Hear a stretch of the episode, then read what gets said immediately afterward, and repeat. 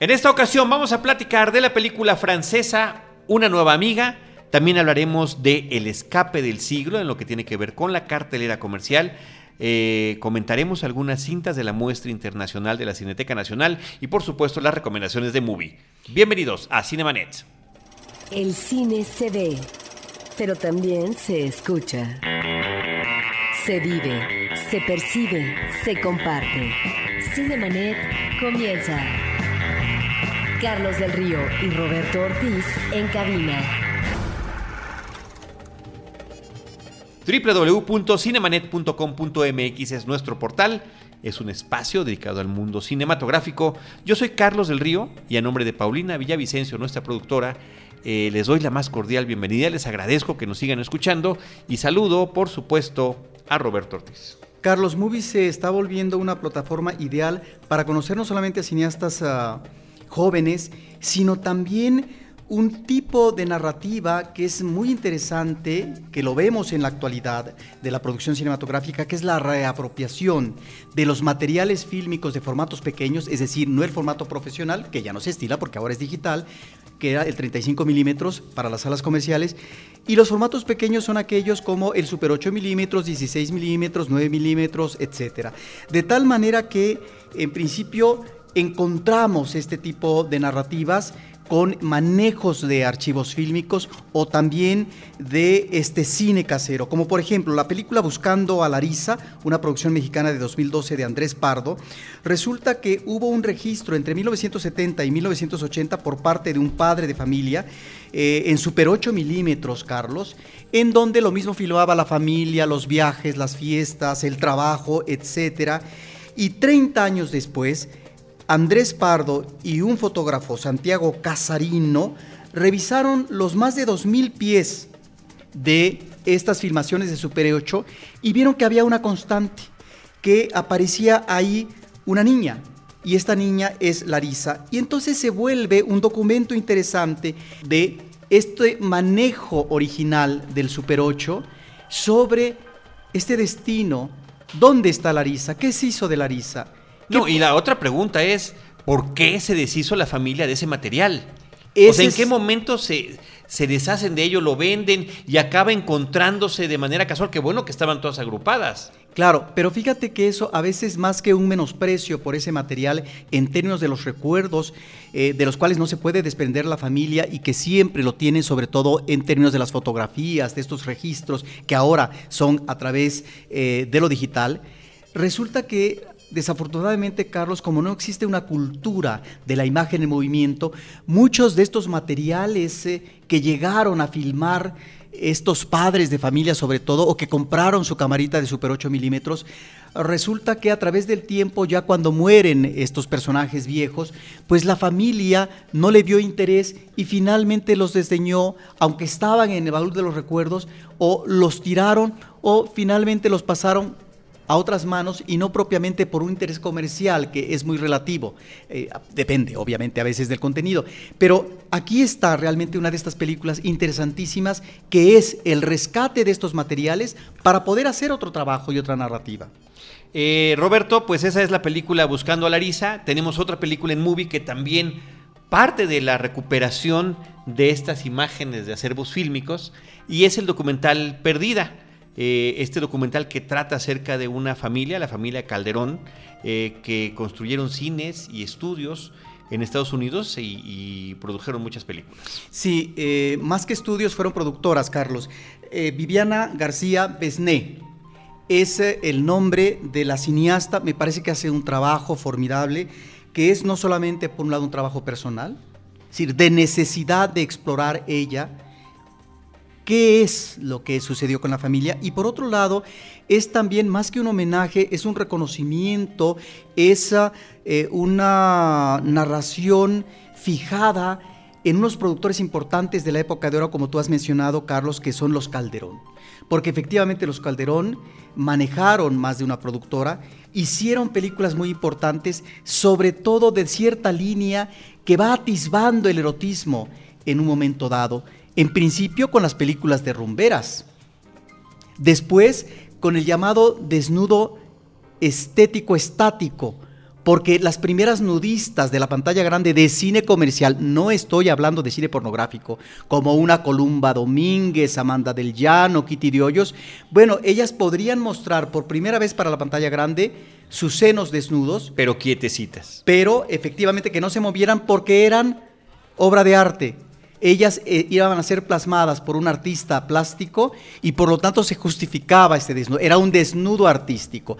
Pero también los Calderón, años después, ya que el cine entra en decadencia después de ese momento esplendoroso de la época de oro, Carlos, en los 70 surge un cine de ficheras, el cine de cabaret y también ellos son productores. ¿Qué quiere decir? Que estos hombres tuvieron un magnífico olfato comercial para saber lo que en cada una de esas épocas podía manejarse en cuanto a la explotación del cuerpo femenino, del sexo y del erotismo, independientemente de las calidades de las películas. Entonces, aquí lo que hace Viviana García, Carlos, es ubicar a estos personajes y preguntarse a través del tiempo qué importancia tienen, qué tiene que ver con los recuerdos que ella tiene de su infancia de estos personajes, pero al mismo tiempo ¿Cuál es la posición que ocupan en la actualidad, sobre todo cuando los académicos, los especialistas, no se abocan a la tarea, de acuerdo a su posición, de revisar a estos productores que finalmente tienen su impronta en la industria del cine mexicano? Pues ahí está la película Perdida, Roberto, este trabajo documental tan interesante. Tanto Buscando a Larisa como Perdida están disponibles en movie.com y si entran a movie.com diagonal cinemanet, ahí podrán suscribirse un mes gratis a este servicio y conocer películas tan interesantes como estas que acabamos de comentar. Películas en cartelera, movie. Roberto Ortiz, vamos a eh, temas de la cartelera comercial. Eh, llega una película que ya se había exhibido previamente, pero ahora está con una exhibición más amplia, que es la eh, película de Ozón, que se llama Una nueva amiga. Sí, la habíamos mencionado ya en algún podcast sobre el Tour de Cine Francés, El Último Carlos, y es una película muy atractiva porque nos remite a qué?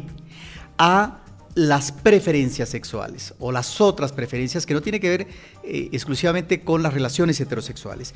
Y en este caso estamos, Carlos, ante dos amigas del alma en donde ellas van evolucionando desde la infancia tienen eh, sus momentos de aproximación, no propiamente erótica, pero sí una relación fuerte, entrañable entre las dos, que no define tal vez el vínculo erótico, pero sin embargo hay un vínculo ahí muy estrecho. Y después está el casamiento por parte de estos personajes femeninos y resulta que una de las chicas se muere.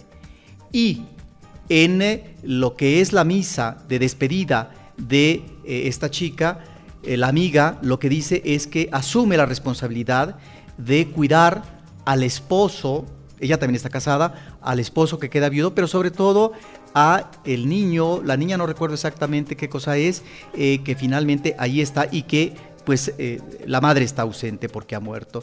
Y resulta que este esposo viudo, Carlos, tiene un tipo de inclinación que es vestirse de mujer vestirse de mujer y lo que ello implica en términos de posibilidades de asumir a lo mejor eh, otro uh, rol sexual. Esto es lo que plantea Ozón. Me parece que continúa esta película temáticamente con estas inquietudes que ha tenido Ozón con respecto a la sexualidad. Y en ese sentido, en un contexto actual, citadino, ubica una situación que se puede presentar y que finalmente está ahí reconocible en la actualidad. Pues ahí está un novel a mí, ya sabemos que nunca lo vamos a pronunciar bien, pero bueno, es el título original. Una película del 2014, François Ozon está ya en cartelera comercial. Eh, Roberto Ortiz, también tenemos la película El escape del siglo. Esta cinta, el título original es Heist, que Heist es como atraco, como este tipo de eh, robos ingeniosos que hay en el cine.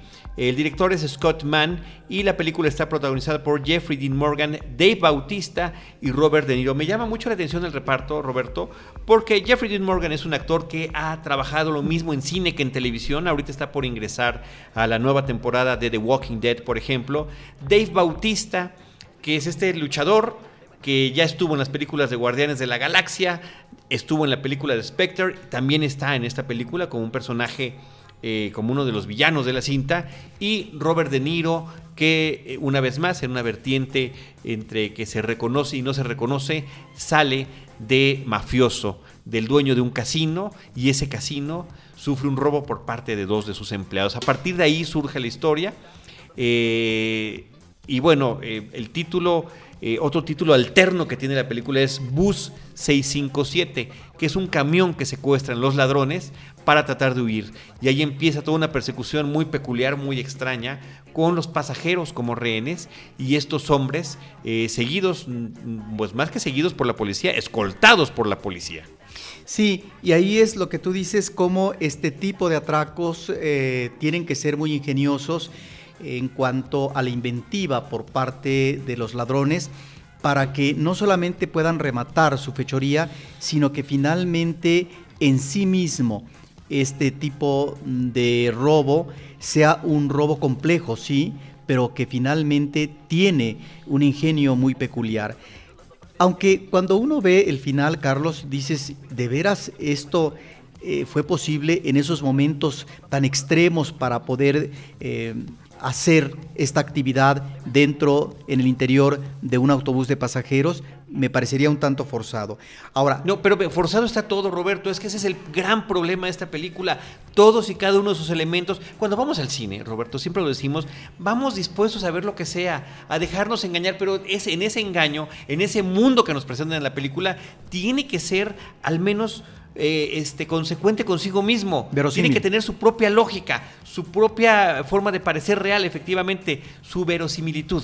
Y esta cinta no lo tiene por ningún lado y de verdad que como espectador, Roberto, es absolutamente desesperante ver la cantidad de torpezas que suceden. Eh, de repente los helicópteros de las noticias están persiguiendo al camión en todo momento y cuando sucede algo, de repente resulta que ya no, cuando es conveniente para la historia, que han desaparecido y que al camión se le puede acercar Juan de las Polainas, ¿no? No, me parece verdaderamente terrible y absurdo, un desperdicio de reparto. Eh, una cinta que por alguna, de alguna forma emula esta película que tanto eh, furor causó en los noventas, eh, que también es muy mala, pero es muy divertida. Pero es más divertida. Speed, máxima velocidad. Este, sí, mucho más divertida. Más emocionante. Más emocionante y, con, y digamos, entre comillas, con mucho más sentido que esta. Insisto, cada película tiene que crear su propio universo, ¿no? Ahora, en el centro de la anécdota, Carlos, encontramos las formas, en este caso como dos padres, eh, tratan de procurar, tratan de ejercer sus vínculos con los hijos. Y efectivamente, tenemos por un lado el personaje del ladrón central, tenemos por otro lado el personaje de Robert De Niro, que se está despidiendo de lo que es eh, su actividad en un casino, una actividad muy exitosa, y cómo uno y otro van a procurar a sus hijos, o en este caso son dos hijas, y que son obviamente dos vertientes eh, disímbolas. Eso que podría ser interesante en principio, pues me parece que eh, se convierte en un esquema que no funciona del todo y el remate me parece que es sumamente melodramático, por no, por no decir que tiene una aspiración lacrimógena que no se cumple por parte de Robert no, De Niro. No se cumple, no se cumple por parte de nadie. La otra cosa curiosa, Roberto, es que la motivación de uno de los personajes es, eh, tiene que ver con este sistema de salud estadounidense. Eh, donde no alcanza, si no te alcanza para pagar, pues te dejan que te mueras, ¿no? En este caso, uno de los personajes tiene una hija enferma, necesita mucho dinero para la cuestión del tratamiento, y eso nos recuerda a una película de Denzel Washington que se llama John Q, que él secuestraba una parte del hospital justamente en esta desesperación por el tratamiento de, su, de, su hijo o su hija, no recuerdo bien en ese momento cuál era. Pero también se conecta con otra película de Denzel Washington que trataba Pelham 123, que trataba sobre este tren que es secuestrado por John Travolta y que exigen un rescate y que Denzel Washington está en constante comunicación. Y que es más atractiva como película de acción. Sí, sí, que ninguna es una joya, pero a final de cuentas estamos ante ideas que no son en absoluto novedosas, las meten ahí en la licuadora, eh, consiguen estos actores y a la hora de la hora no funciona. Pero tan solo la alusión que has hecho es el guion, el problema es el guion. El problema es el guion. Las dos películas que mencionas, eh, mencionas tú, creo que funcionan muy bien como mecánica narrativa de entretenimiento.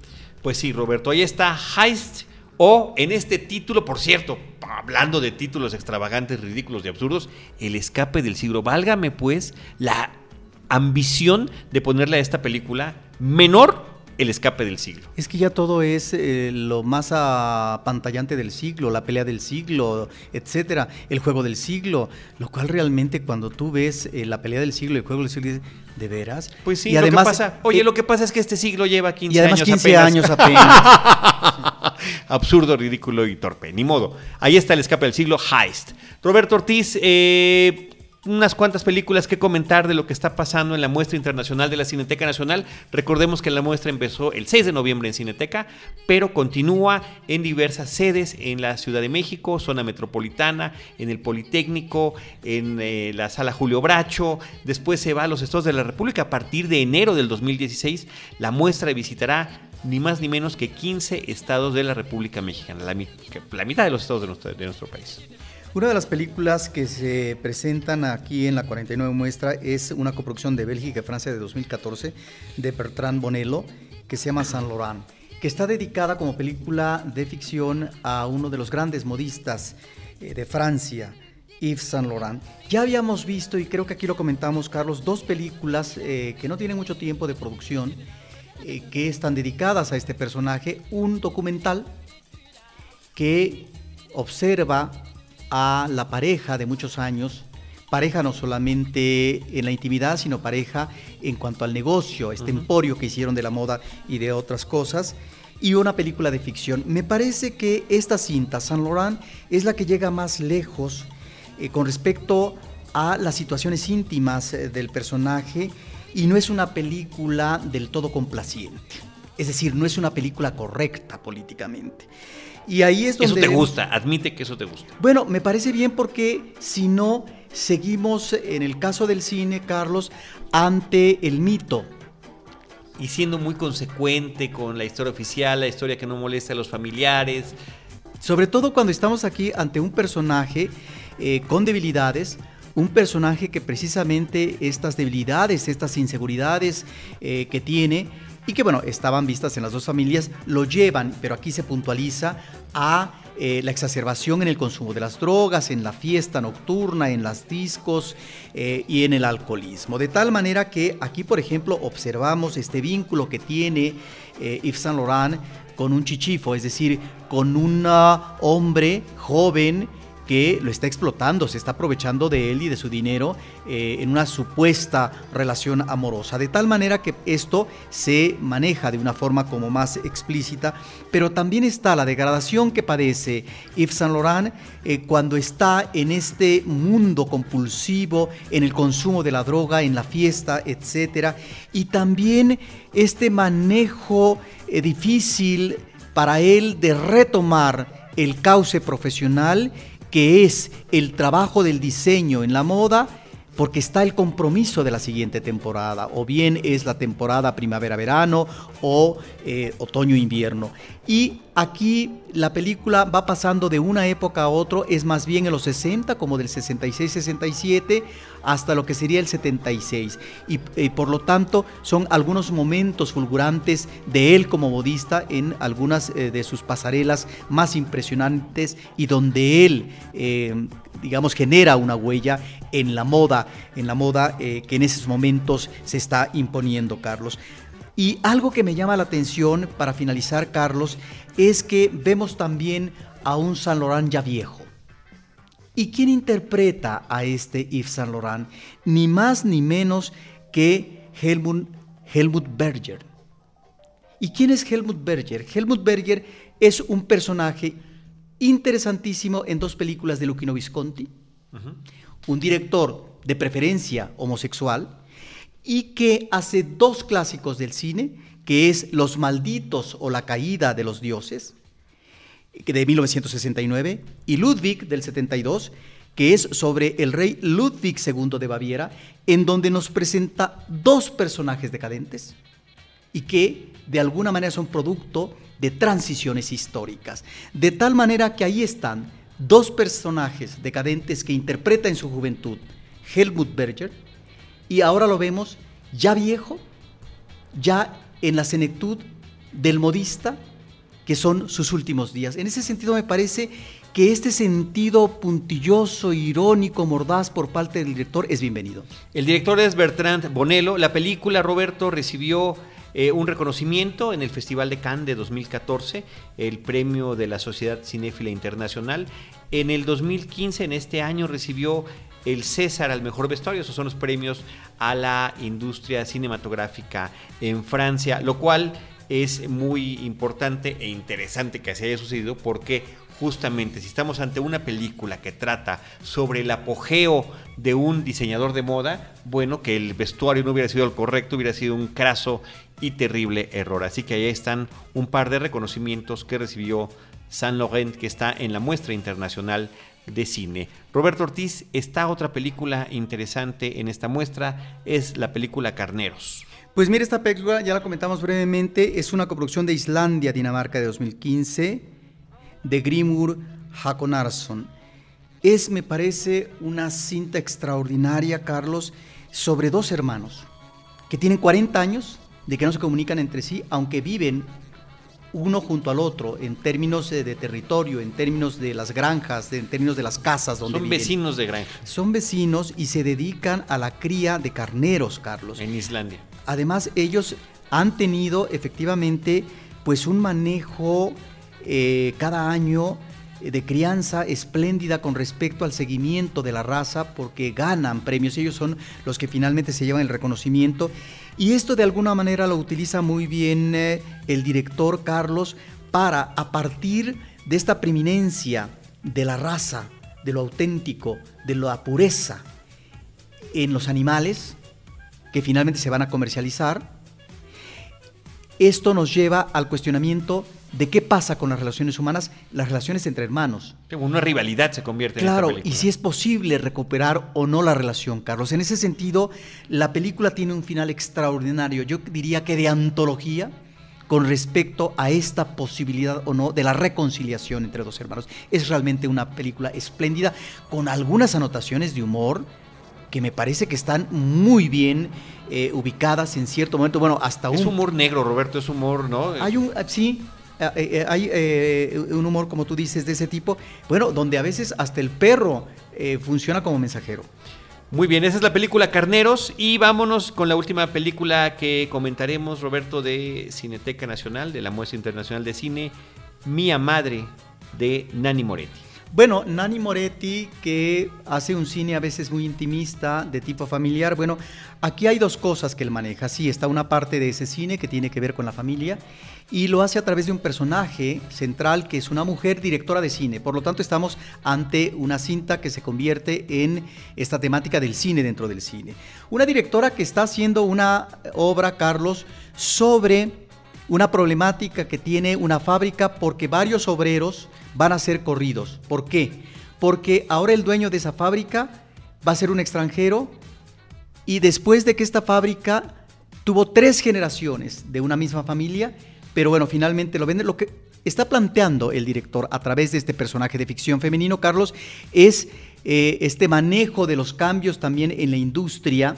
Eh, que se vuelve finalmente una industria eh, transnacional globalizada y en donde las grandes corporaciones van asimilando a estas industrias de mucho tiempo, añejas y de una tradición familiar. De tal manera que está por un lado eso, pero por otro lado está los vínculos de la familia a través de la directora la relación con la hija, eh, la procuración o no de su relación de pareja, la relación con el hermano y también la madre enferma. Entonces está la posibilidad de continuidad de la vida, pero también está la presencia de la muerte. Y en ese sentido se vuelve una película eh, muy atractiva, Carlos, y hay que destacar aquí, y por eso también se vuelve una película sumamente em, eh, disfrutable, es que el personaje del nuevo dueño de la fábrica, que tiene que negociar, hacer una nueva negociación con los obreros, pues es ni más ni menos que John Turturro, que está espléndido, es una actuación nerviosa, estrambótica, es realmente un ah,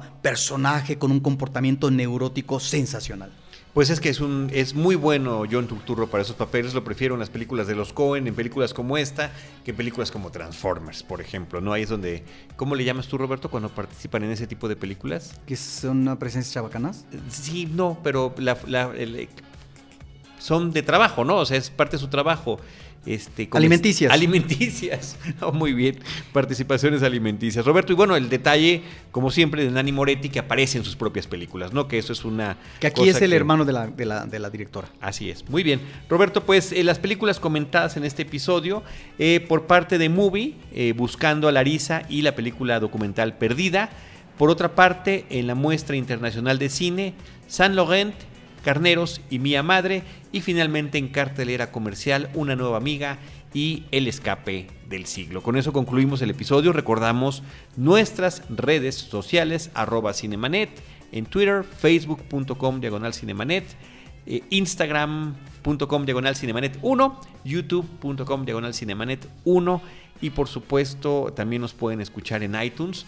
Eh, y si ahí son usuarios registrados y nos pueden dejar sus comentarios, de verdad que muchísimo se los vamos a agradecer. Nosotros, Paulina Villavicencio, Roberto Ortiz, todo el equipo de Anchor Sound, Gusi, Dani, Uriel, Omar, eh, Vianey, todos, a todos les agradecemos su apoyo a este proyecto. En Anchor Sound es justamente donde grabamos este podcast, una empresa de producción de audio para películas. Eh, donde quiera que nos escuchen o que nos encuentren, nosotros en Cinemanet estaremos esperándoles con cine, cine y más cine. Cinemanet termina por hoy. Más cine en Cinemanet.